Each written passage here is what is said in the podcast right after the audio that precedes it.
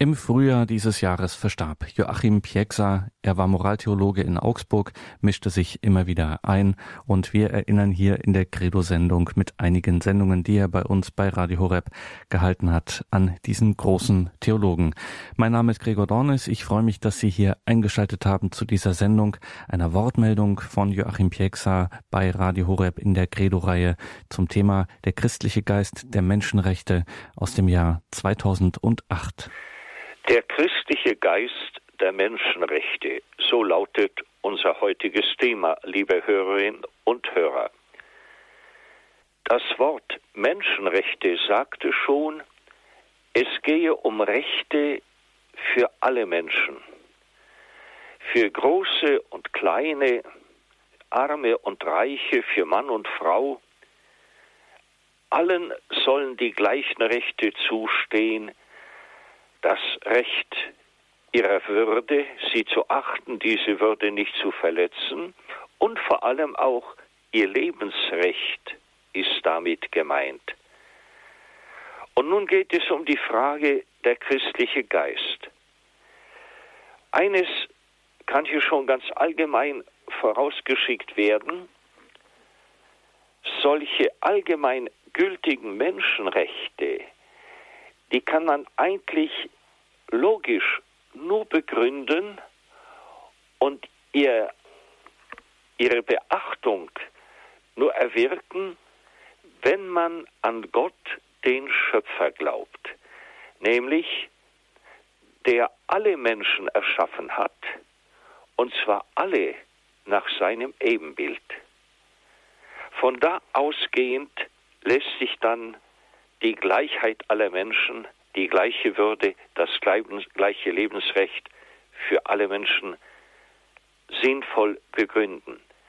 Denn wir werden noch sehen, das kommt später, es gab Menschen, Regierungen, und heute sind es manche Naturwissenschaftler, die meinen, gerade weil sie den Menschen Gutes wollen oder der Menschheit, hätten sie das Recht, ja, sie sagten sogar die Pflicht, zum Beispiel behinderte Kinder rechtzeitig zu töten, um dem Volk die Belastung zu ersparen. Also ein angeblich gutes Ziel, und da meint man, dieses gute Ziel rechtfertige dann die Missachtung des Lebensrechts bei Behinderten.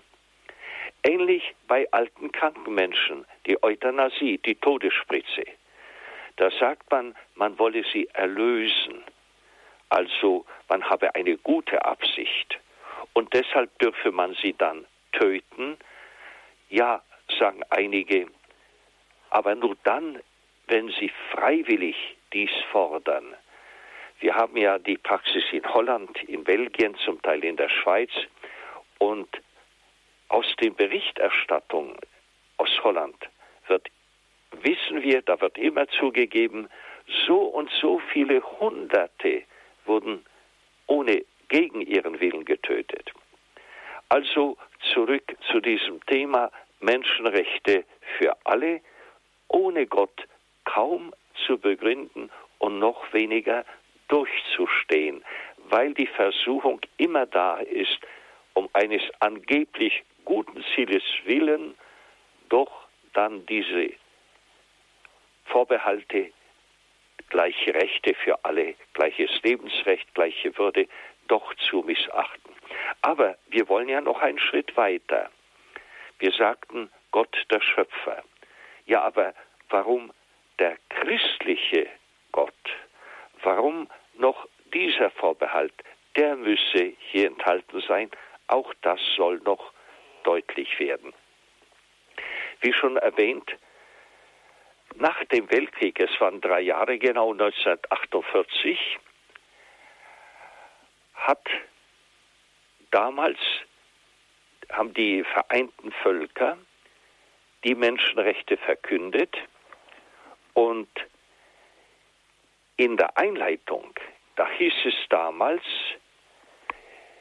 damit Akte der Barbarei, wie sie in den Kriegen, in der Vergangenheit, in den Konzentrationslagern nicht mehr geschehen, Akte, die das Gewissen der Menschheit tief verletzt haben, deklarieren wir die Vereinten Nationen, die allgemeinen Menschenrechte und wie schon gesagt, alle haben die gleiche Würde, alle stehe das gleiche Lebensrecht zu.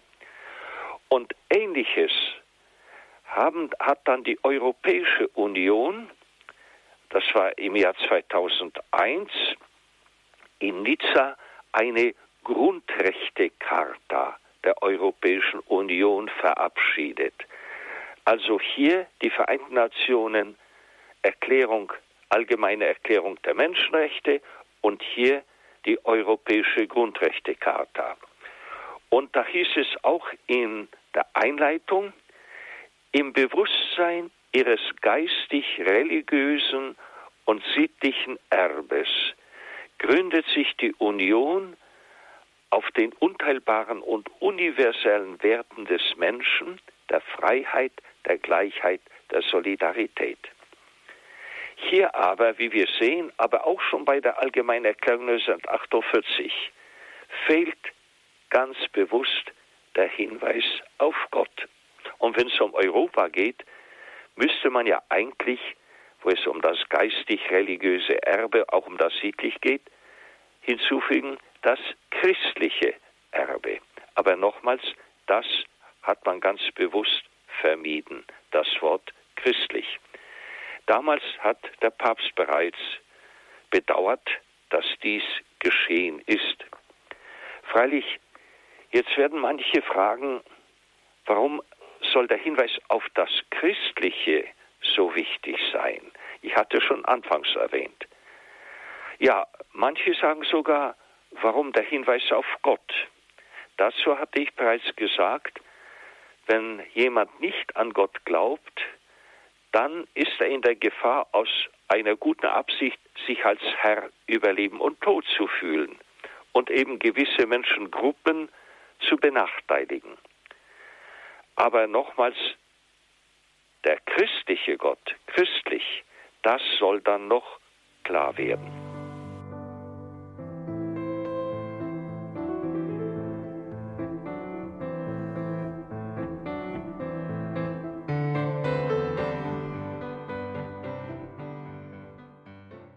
ein Hinweis, den wir uns auch gönnen sollten, auf das 20. Jahrhundert, in dem zwei Weltkriege 1914, 1918, dann nochmal 1939 und 1945 zwei Weltkriege tobten und zwei Diktaturen, die von Stalin seit 1922, die von Hitler seit 1933 und auch sie wollten eigentlich eine gute Welt, eine neue Welt errichten, aber ohne Gott, ja sogar gegen Gott. Denn sie meinten, Gott behindere sie nur daran, also weg damit. Und der russische Schriftsteller Solzhenitsyn, der selber diese Realität, diese Barbarei kennengelernt hat, hat dann die Situation in drei Büchern beschrieben und mit dem Titel Der Archipel Gulag. Und da ist zugleich diese, der wichtige Hinweis, für einen Menschen ohne Gott, so schreibt Solzhenitsyn, ist die Macht tödlich wie Leichengift. Das heißt, sie verwandelt ihn bald in einen Unmenschen. Es kommt zunächst der Rausch der Macht und dann eben der Allmachtswahn. Ich bin der Herr über Leben und Tod. Und eine Russin, die ihren Mann in sowjetischen Lagern verloren hat, die schrieb, das 20. Jahrhundert war ein Jahrhundert der Wölfe. Sie meinte also nicht nur Stalin, sondern auch Hitler. Und der Liedermacher, der deutsche Liedermacher Wolf Biermann, der zunächst für den Kommunismus in der DDR geschwärmt hat und ihn empfohlen besungen hat, sagte später, wörtlich, wir waren blutige Narren und wollten mit Marx, Engels, Lenin und Stalin das Paradies auf die Erde herabzwingen. Und das erwies sich als der direkte Weg in die allerschlimmsten Höllen. Das ist also immer wieder diese Versuchung, wie ich schon sagte, eine Welt ohne Gott und noch schlimmer dann gegen Gott. Die versprochenen Paradiese enden immer in einer Hölle. Deshalb sollten wir Christen, so hat man uns auch nahegelegt, wachsam bleiben.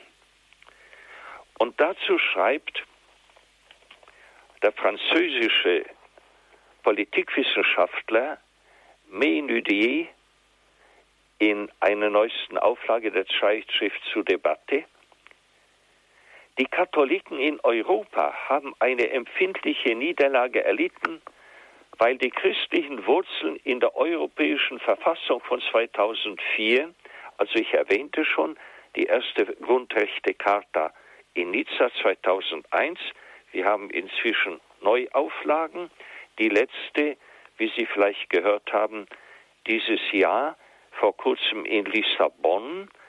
Sie soll im Mai ratifiziert, also durch die Staaten anerkannt werden und 2009 sogar in Kraft treten. Aber zurück zum Zitat des Franzosen.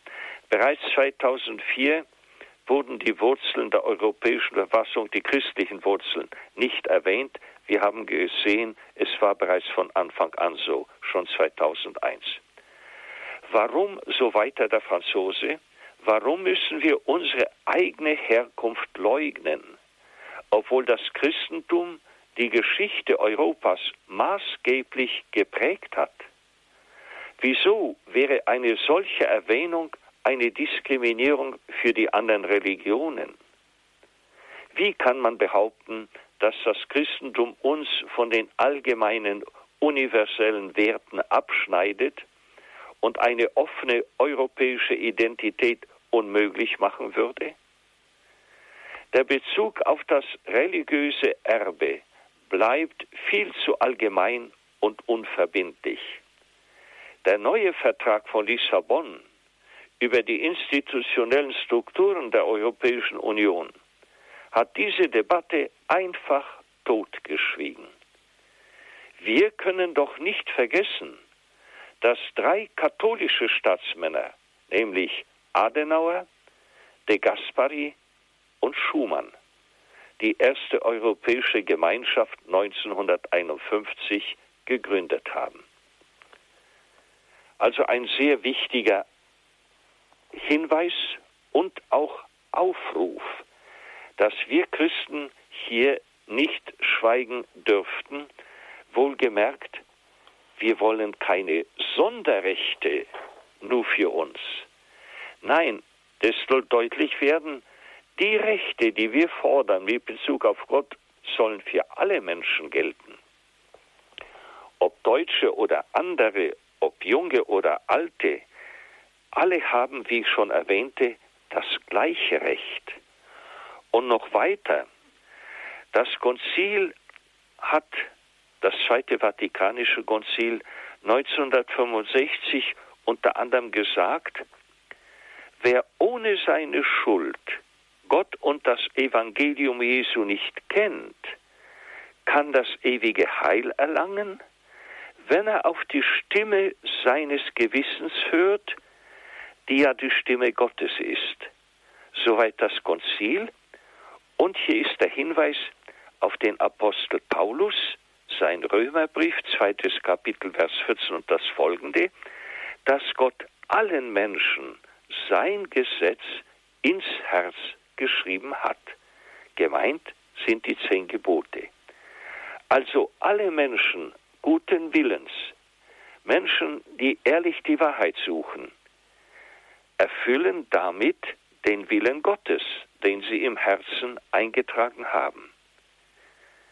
Also nochmals, wenn sie ohne ihre Schuld das Christentum nicht kennen, nicht beigehören, können sie das ewige Heil erlangen aufgrund dieses inneren Wegweisers zu Gott und seiner Gebote. Wer jedoch Gott und das Christentum bewusst ablehnt und ausschließt, von denen sagt Paulus, der Apostel, sie sind unentschuldbar und er fügt hinzu, sie behaupten weise zu sein und werden zu Toren. Sie vertauschen die Wahrheit Gottes mit der Lüge. Und der erwähnte russische Schriftsteller Solzhenitsyn sagte auch, die Lüge ist die notwendige Atmosphäre jeder Diktatur. Sie kann nur dank der Lügen, der Wahrheitsverdrehungen gedeihen. So viel also zur Klarstellung, liebe Hörerinnen und Hörer. Wenn wir vom christlichen Geist sprechen, vom Geist der Menschenrechte, klammern wir keinen Menschen aus. Mag er zu einer Religion angehören, die so oder anders lautet. Er ist auch Gottes Kind, er ist mit gemeint und Gott, ich wiederhole, hat ihm seinen Wegweiser ins Herz geschrieben. Er kann das ewige Heil erlangen. Und wer dagegen ohne Gott antritt, und wenn es auch ein Christ ist, der kann die Welt nicht erlösen. Leider Christen, ein Christ war Hitler, ein Christ war Stalin. Und sie haben sich als Dämonen benommen und nicht als Christen. Das also so viel zunächst zum christlichen Geist der Menschenrechte.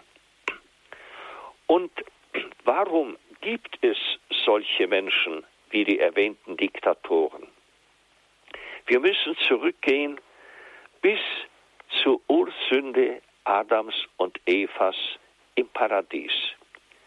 Was hatte ihnen Satan in Gestalt der Schlange versprochen? Ihr werdet sein wie Gott und Gut und Böse erkennen. Soweit das Versprechen mit dem Wort erkennen in der Bibel ist hier ein, eine Selbstbestimmung gemeint. Ihr werdet selber bestimmen, was gut und böse ist und nicht Gott mit seinen Geboten. Und nach der Versuchung der sie erlegen sind, Adam und Eva heißt es, da gingen ihnen die Augen auf und sie sahen, dass sie nackt waren. Also nicht Gott gleich, sondern im Gegenteil, unterhalb ihrer Würde. Gott hatte sie als sein Ebenbild erschaffen. Und durch die Ursünde haben sie sogar gegen diese Würde verstoßen. Also das Nacktsein hier bedeutet nicht die körperliche Nacktheit, sondern diese innerliche, seelische Leere und Verletzbarkeit.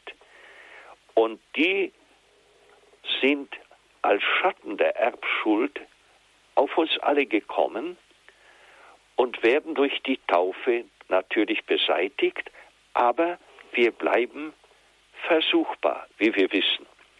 Und das zeigt gleich die Fortsetzung der Heiligen Schrift.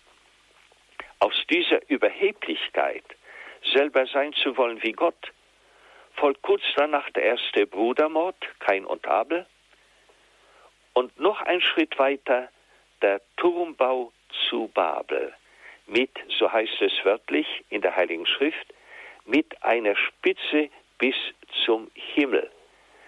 Das heißt mit anderen Worten, das Bestreben der Selbsterlösung. Wir brauchen keinen Gott, wir schaffen es selber, uns den Himmel, wie es schon hieß in einem Zitat, auf die Erde herabzuholen. Das sind die Versuchungen, die heute noch uns alle bedrohen. Natürlich manche Menschen mehr, wie Solzhenitsyn sagte, vor allem die, die an der Macht sind. Selber sein wollen wie Gott oder auch die Selbsterlösung. Und da brauchen wir nicht unbedingt gleich in die Politik zu gehen. Was haben wir heute, was stellen wir heute fest? Nicht wenige Menschen, genauer gesagt, nicht wenige Christen sogar, praktizieren heute ein Religionsmix oder wie manche sagen, eine Bastelreligion. Da ist etwas vom Christentum, dann kommt etwas Hinduismus, dann etwas Buddhismus, also esoterische Praktiken. Das alles ist eben der Versuch, sich selbst zu erlösen. Der Turmbau zu Babel mit einer Spitze bis zum Himmel, das heißt, wir haben die Kraft, uns den Himmel auf die Erde selber zu holen. Einerseits, wie schon erwähnt, zu Genüge durch politische Macht, andererseits durch Fortschritt in der Technik, in der Wissenschaft, darauf kommen wir noch, aber zunächst, hier bin ich stehen geblieben, die Selbsterlösung durch esoterische Praktiken, durch eine Mischreligion oder Bastelreligion, wie manche sagen. Da wird etwas vom Christentum behalten, aber hinzu kommt dann Hinduismus und Buddhismus und andere Dinge. Das ist heute sehr verbreitet und das ist eine große Versuchung. Ich verlasse mich nicht mehr auf Gott, ich habe die Macht, selbst mein Leben in die Hand zu nehmen. Und einer der neuen Wissenschaftler hat sogar gesagt, wir dürfen Gott nicht mehr die Zukunft überlassen, weil er ja an Gott gar nicht glaubt. Wir müssen selber Gott spielen. Das sind also die heutigen Versuchungen, vor allem auch in der Wissenschaft. Hier hören wir ja immer wieder in letzter Zeit die Diskussion um die Stammzellforschung, das heißt konkret, ein Teil der menschlichen Keime im Mutterleib oder im Labor gezüchtet durch künstliche Befruchtung. Ein Teil wird herausgenommen, dadurch stirbt der menschliche Keim ab und mit dem Teil wird dann werden Experimente gemacht. Man will angeblich Ersatzorgane züchten. Bis jetzt hat man es noch nicht geschafft. Man hat es auf andere Weise versucht. Ja, man hat sogar vor, in Zukunft Menschen zu züchten. Und wie gesagt, Forscher, die das ankündigen, das war im Jahr 2000, die sagten sogar, wir werden alle Krankheiten besiegen. Ja, wir werden sogar den Tod besiegen. Denn wir werden intelligente Roboter schaffen, den menschlichen Geist werden wir auf Chips kopieren, in die Roboter einsetzen und so werden wir also geistig ewig leben können. Eine Naivität, Versprechen, die überhaupt nicht zu erfüllen sind, schon allein die Krankheiten, wir wissen, sie wandeln sich immer wieder neu. Schauen wir nur auf die Grippe, da gibt es verschiedene Sorten, weil sich das Virus verändert. Das aber alles sind Anmaßungen, die man ernsthaft hier eben vorträgt und meint, wir schaffen es ohne Gott und gegen Gott. Das ist die neueste Versuchung. Und aus diesen Gruppen, es sind nicht alle Forscher so, es sind nur bestimmte Forscher. Und wir brauchen die Forschung, aber nicht diese Forschung, die auf Menschenzüchtung hinausläuft. Die bringt uns bis jetzt gar nichts, im Gegenteil, nur Verluste und auch leider nicht selten auch Lügen. Man habe etwas erreicht, was man gar nicht erreichen kann. Hier wird also auch nochmals deutlich, dass eine Mitmenschlichkeit ohne Gott, dass die irgendwann umkippt in Unmenschlichkeit, dass sie irgendwann inhuman wird. Das haben wir schon zu Genüge mit Hinweis auf die Politik betont, auf die Wissenschaft. Leider zum Teil kann das auch die Versuchung eines jeden Einzelnen werden. Also nicht nur von Gruppen von Politikern, Wissenschaftlern. Auch wir brauchen immer wieder die Rückbesinnung auf Gott.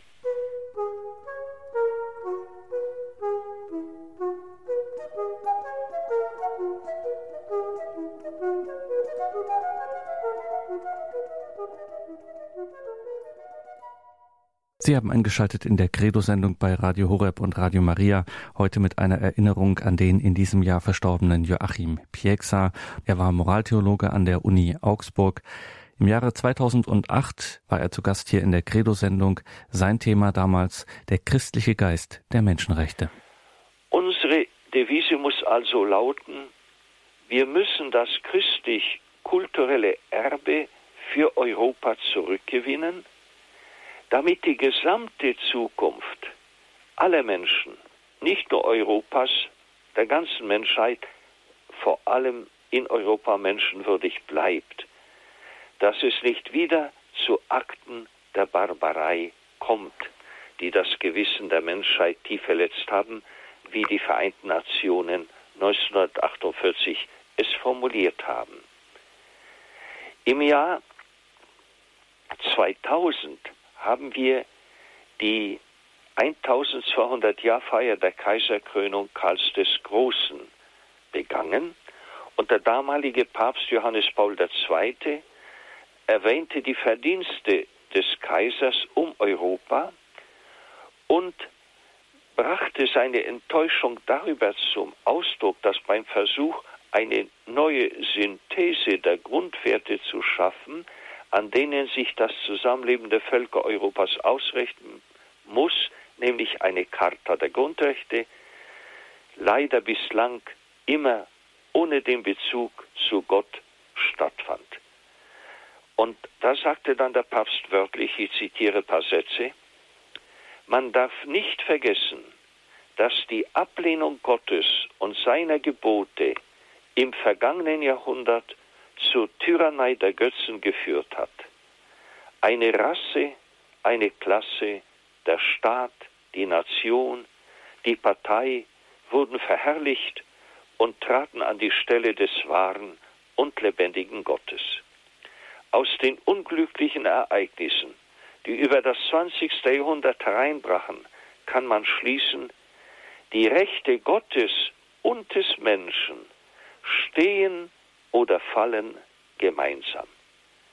Und der Papst fügte noch hinzu, auf der Suche nach seiner Identität darf Europa nicht darauf verzichten, mit aller Kraft das kulturelle Erbe zurückzugewinnen, das von Karl dem Großen hinterlassen und mehr als ein Jahrtausend lang bewahrt wurde. Hier also ist die Aufgabe eines jeden von uns. Denn Christus hat ja zu allen seinen Anhängern gesagt, ihr seid das Salz der Erde, ihr seid das Licht der Welt.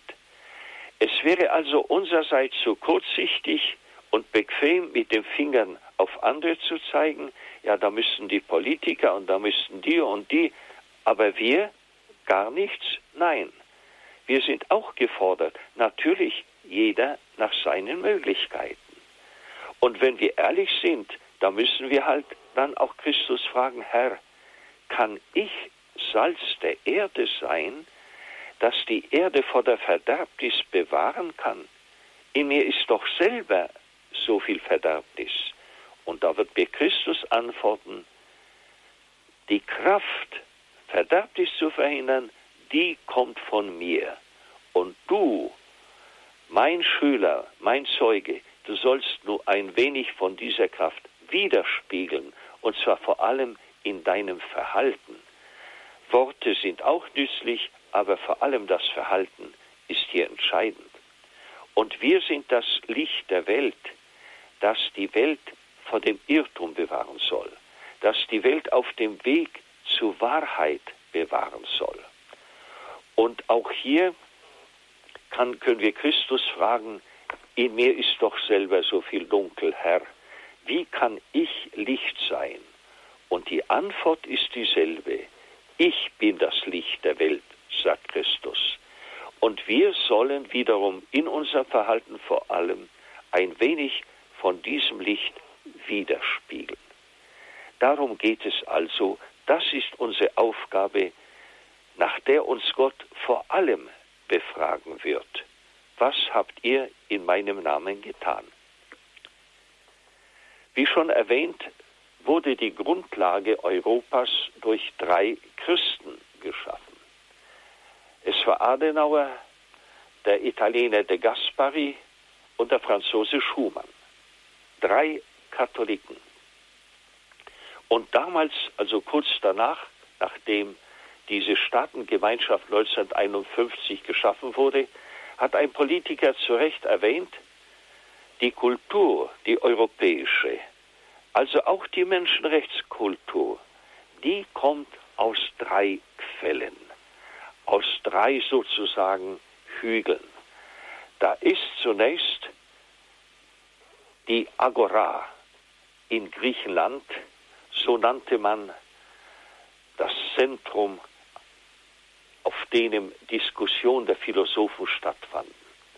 Und in der Tat, das hat ja auch der Papst bei seiner Rede erwähnt und äh, weist öfter darauf hin, dass der menschliche Verstand, wenn er ehrlich die Wahrheit sucht und sich von Leidenschaften nicht versklaven lässt, nicht blenden lässt, fähig ist, Wahrheiten zu erlangen.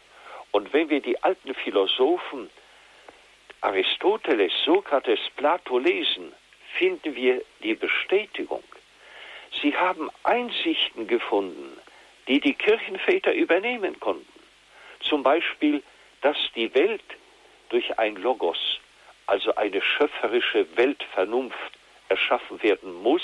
Warum? Weil wir auch Vernunft besitzen. Und unsere Vernunft ist nur ein Abglanz. Und da sagten die Kirchenväter, was ihr Logos nennt, das nennen wir Gott, Vater. Und der Abglanz des Logos, wir sagen Gottes Ebenbildigkeit. Also zunächst die Agora aus Griechenland, das ist eine Quelle, diese ehrlich suchende Wahrheit, die zu Einsichten kam, die religiös übernommen werden konnten. Die zweite Quelle ist das Forum Romanum, wiederum das Diskussionszentrum der römischen, des römischen Staates.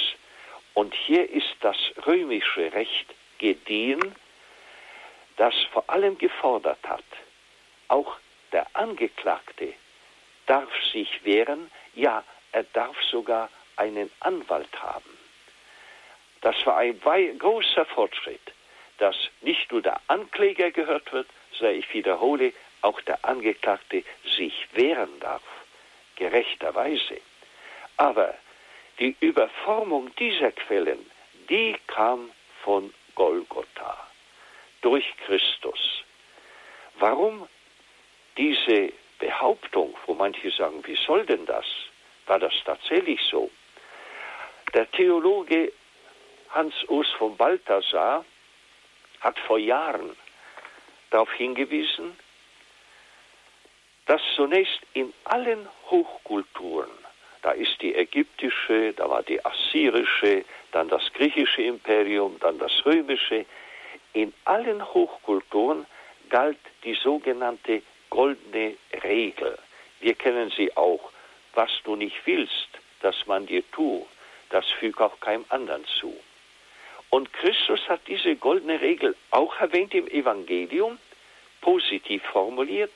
Alles, was ihr wollt, dass euch die anderen tun, das tut auch ihnen. Ja, genügt das nicht? Hans Urs von Balthasar sagt, es genügt weitgehend, aber in der Grenzsituation, wo Leben gegen Leben steht, warum soll zum Beispiel eine Mutter bei der Entbindung eventuell ihr Leben opfern für ihr Kind. Ihr Leben ist doch genauso viel wert wie das des Kindes. Und da sagt Balthasar, hier führt nur Christus weiter. Eine größere Liebe hat niemand, als wer sein Leben gibt. Und er hat es ja getan. Das ist ja das Bedeutsame. Jesus hat am Kreuz keinen Apostel geschickt vor vor ihm selber. Er ging ans Kreuz zuerst, dann natürlich auch ihn nachahmend die Apostel. Also nur vom Christlichen her wird es verständlich, dass wo notwendig als ein Lebens, auch ein Lebensopfer sinnvoll ist. Und zwar die Begründung Christi, was ihr einem meiner geringsten Brüder und Schwestern getan habt, das habt ihr mir getan. Zurück nochmal zur goldenen Regel. Da wird zwar der andere als Gleichberechtigter anerkannt, was du nicht willst, dass man dir tut, füge ihm auch nicht zu. Oder positiv, was du möchtest, lass auch ihn gewähren. Aber mehr nicht. Wenn aber Christus sagt, was ihr dem Nächsten tut, habt ihr mir getan, dann erhält die goldene Regel eine Radikalität, eine Vertiefung, wie sie es ohne das Christentum nicht hat und nicht haben kann. Denn wie gesagt, ich kann dann fragen, warum ich soll, soll ich mein Leben hingeben? Mein Leben ist genauso viel wert wie das des anderen. Das ist hier also diese unverzichtbare Quelle, die von Golgotha kommt, oder das Gebot einer opferbreiten Nächstenliebe. Und das hat dann auch vollen Sinn für behinderte Kinder. Warum sollen Eltern ein behindertes Kind annehmen? Das bringt doch viele Opfer. Warum wäre es nicht besser, wie manche Wissenschaftler sagten, es zu töten?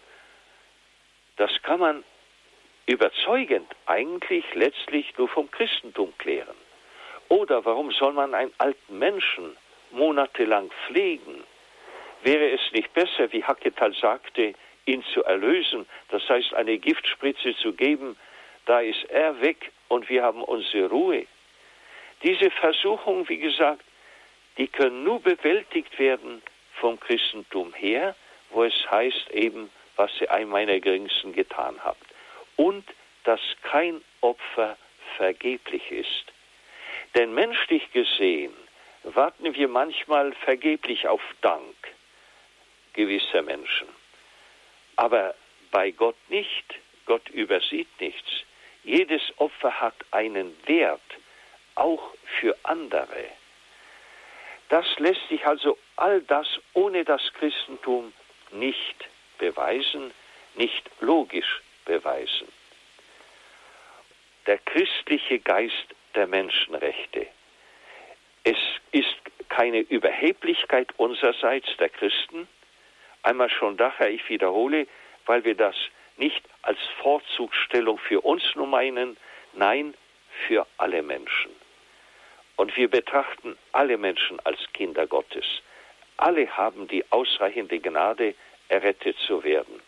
Aber freilich, da wir die Gnade des Glaubens des Christlichen haben, sind wir umso mehr gefordert, Salz der Erde, Licht der Welt zu sein. Und die Welt braucht dieses Zeugnis. Das vor allem. Wie der Papst schon sagte, man darf nicht vergessen, dass die Ablehnung Gottes und seiner Gebote im vergangenen Jahrhundert zu Tyrannei geführt hat. Und was wir heute auch beobachten, die Zunahme einer gewissen Radikalität der Verbrechensrate unter Jugendlichen, das kommt aus vielen Quellen natürlich aber auch weil der Glaube fehlt. Es ist heute für junge Menschen auch nicht leicht, wenn sie 10, 20 Gesuche schreiben und keine Arbeit finden. Wo sollen sie dann trotzdem wissen und sagen, mein Leben hat einen Sinn, auch wenn ich zurzeit keine Arbeit finde? Diese tiefe Überzeugung kann nur der Glaube schenken. Oder Warum sollen wir in der Ehe zusammenbleiben, wo es Probleme gibt? Dann gehen wir doch lieber auseinander. Und nur vom Glauben her kann man begreifen, dass die Treue ein hoher Wert ist, dass ich den Menschen niemals als Objekt betrachten darf, versachlicht, zum Beispiel als Arbeitskraft nur als Sexobjekt oder andere Dinge. All das bringt der Glaube, diese letzte Beginnung, auch die Kraft, dies durchzuhalten. Auch heute, wir hören so viel von Betrügereien, von Unmoral. Die Versuchung ist immer groß, aber wer auf Gott vertraut und weiß, Menschen kann nichts vertäuschen, aber Gott nicht, der wird mehr Kraft besitzen, sich den Versuchungen zu widersetzen. Das ist ohne Zweifel nachweislich schon längst erwiesen. Eine Welt ohne Gott, denken wir auch an die Abtreibung. Da wird doch vielen Menschen nahegelegt, Frauen vor allem, sie beginnen eine Arbeit, aber bitte in nächster Zeit nicht schwanger werden. Dann kommt doch nämlich der Mutterschaftsurlaub und so alles andere. Also ein Kind, vergess es, ist nur Ballast. Und so hat nicht nur aus diesem Grund, haben die Abtreibungszahlen auch bei uns in Deutschland zugenommen. Es wäre zu billig, jetzt auf die Frauen loszudreschen und alles den Frauen zuzuschieben. Nein, nein. Der verstorbene Heilige Vater hat in der Enzyklika Evangelium Vita, die ist 1950 erschienen, zu Deutsch Evangelium vom Leben, ausdrücklich von den Frauen, die abgetrieben haben, gesagt, sie treiben sehr oft ab unter äußerem Druck, das mindert ihre Schuld vor Gott.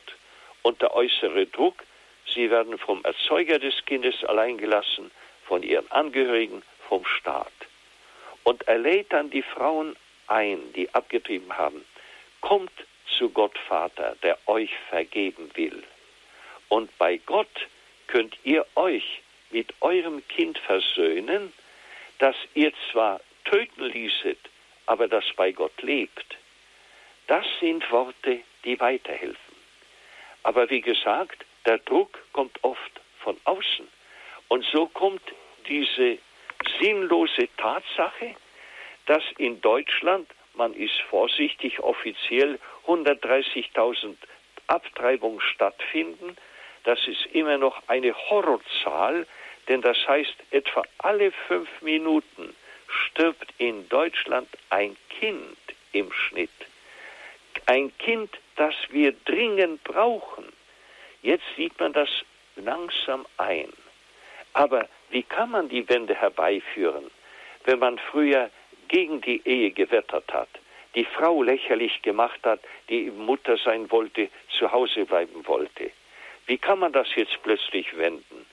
Ohne eine Rückbesinnung auf religiöse Werte wird es nicht gelingen. Und deshalb vor Jahren schon schrieb ein Journalist, um des Überlebens willen werden wir uns gegen, in der gegenwärtigen Lage auf die Grundsätze besinnen müssen, die Jahrtausende lang menschliches Zusammenleben geregelt und ermöglicht haben, die zehn Gebote Gottes. Heute muss man das Grundgesetz der Menschheit in seinen Rang wieder einsetzen und allen beanspruchten Ausnahmen wehren, damit der eine dem anderen nicht zum Wolf werde.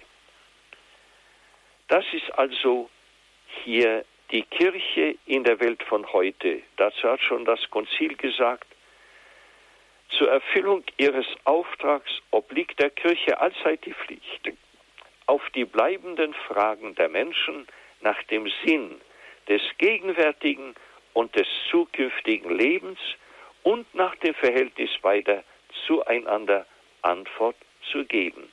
Holen wir uns also auf den Rat in der Kirche, bei der Kirche.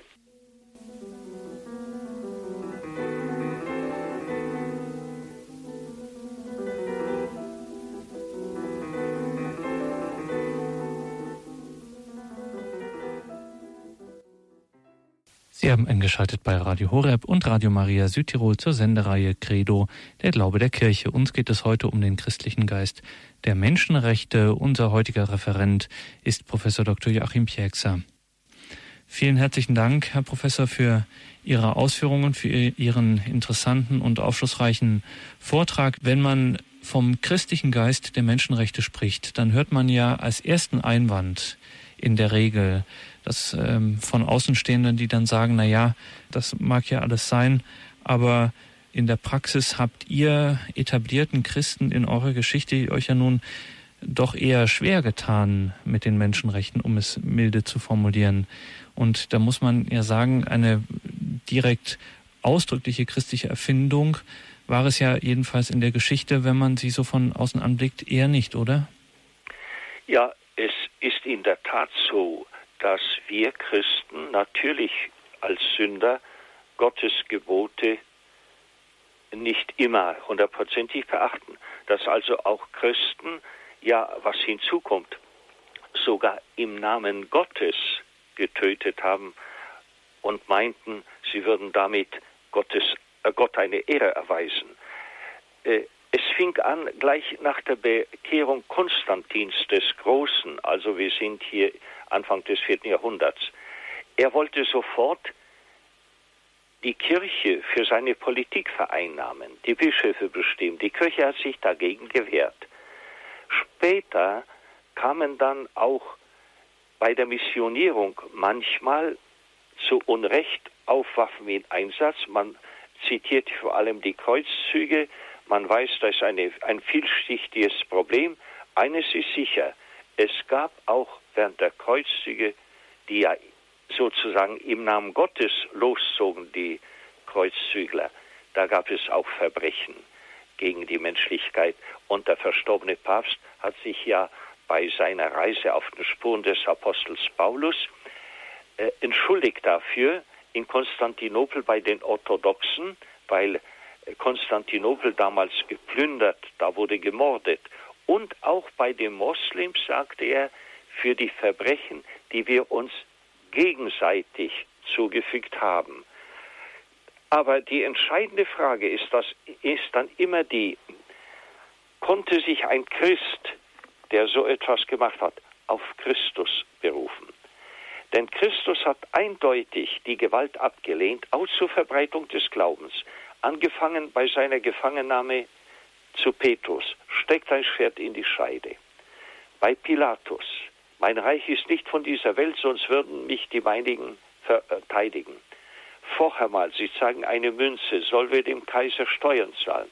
Gebt dem Kaiser, was des Kaisers ist und Gott, was Gott ist. Also nochmals, mhm. immer wird Politik und Religion getrennt. Das heißt nicht, sie stehen gegeneinander. Das eben soll es auch nicht sein. Aber sie sind nicht eins. Mhm. Und so äh, ist es auch zum Beispiel Praxis, dass die Bischofskonferenz in Deutschland, aber auch in anderen Ländern sich mit keiner Partei identifizieren darf. Sie dürfen Richtlinien geben, das ja, aber weil jede Partei auch ihre Mängel hat und können dann nicht sagen, ja, diese Partei, die vertritt jetzt voll und ganz die Kirche. Also nur ein Beispiel aus unserer Zeit.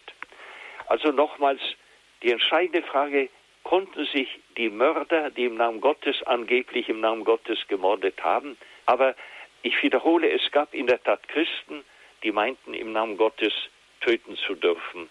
Und das war natürlich, ist ein ganz großer Fehler.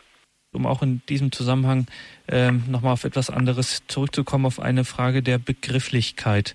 Sehr früh schon ist ja an der normalen Formulierung von Menschenrechten ja kritisch eingewandt worden. Naja, so gut das vielleicht gemeint ist, so sehr kann es ja auch zu einem merkwürdigen Gleichheitsverständnis führen.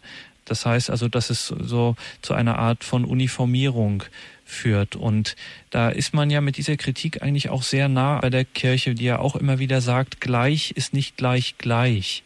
Und gefasst wird das ja eigentlich in der Theologie oft mit diesem Begriff der Person. Also man sagt ja seltener vielleicht Menschenwürde und sagt eher doch Personenwürde. Könnte das auch auf diesem, diesem Feld der Menschenrechte greifen, dass man vielleicht eher auch in der Kirche von Personenrechten sprechen müsste? Ja, die, man spricht ja deshalb von Grundrechten auch. Mhm. Und wir haben auch ein Grundgesetz. Und das ist höchst notwendig und auch wertvoll. Und da geht es ja nicht um allerlei Kleinigkeiten, wo die Menschen unterschiedlich sind. Mhm. Denn Sie haben recht, eine Gleichmacherei, zum Beispiel in der Schule, wo man das Wort Elite noch vor ein paar Jahren war ja ein Schimpfwort. alle waren angeblich gleich. Diese Gleichmacherei in Äußerlichkeiten, die ist unsinnig. Das sollten wir einsehen. Die Gleichmacherei-Ideologie, die kommt vor allem von der marxistischen Ideologie. Also, wo es heißt, die Umwelt würde einzig den Menschen gestalten und alle sind an sich gleich und die Umwelt entscheidet dann. Nein, also wir haben auch von der Ausstattung, vom Talenten her Unterschiede und da ist ja keiner benachteiligt. Also die Gleichmacherei ist das andere Extrem, die andere Einseitigkeit. Auf der anderen Seite wiederum diese Unterschiede, ich wiederhole, in den Grundrechten. Und da ist an erster Stelle auch im unteren Grundgesetz nochmals die Würde, das Lebensrecht oben an. Und dann kommt aber auch im Grundgesetz, das ist jetzt auch sehr wichtig, die Familie. Die Familie, die vor allem geschätzt werden soll und dass die Erziehung zu fördern, so heißt es wörtlich, die Aufgabe der Eltern ist und wo die Eltern versagen, da soll der Staat eintreten. Also wir haben auch in unserem Grundgesetz, das ist eine sehr gute Sache, das Grundgesetz, und wir haben auch in Vorspann den Bezug auf Gott in unserem deutschen Grundgesetz, der aber auch von äh, Revolution schon angezweifelt wurde, man wollte es weghaben, auch die Bevorzugung der Familie, sie sollte wegkommen und so weiter. Also nochmals, das ist keine Gleichmacherei, die ins Einzelne geht, mhm. sondern Grundlegendes als Person, als Mensch vor Gott.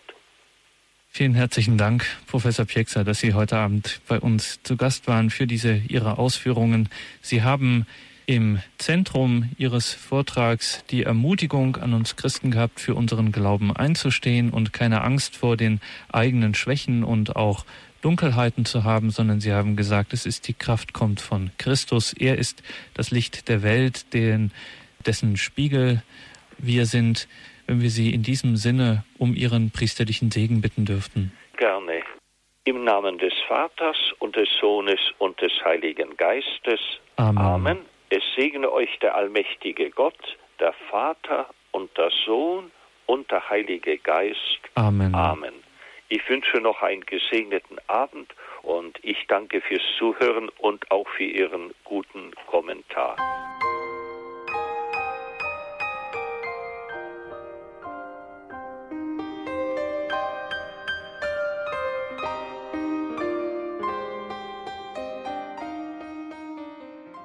In der heutigen Credo-Sendung bei Radio Horeb und Radio Maria hörten Sie eine Sendung aus dem Jahre 2008 mit dem im Frühjahr 2015 verstorbenen Joachim Pieksa, Moraltheologe der Universität Augsburg, lange Jahre Referent hier bei Radio Horeb und wir erinnern an diesen großen Theologen. Von dieser Sendung wird es wie immer CD und Podcast geben. Schauen Sie auf horeb.org und hier um 21.40 Uhr folgt jetzt die komplett das Nachtgebet der Kirche.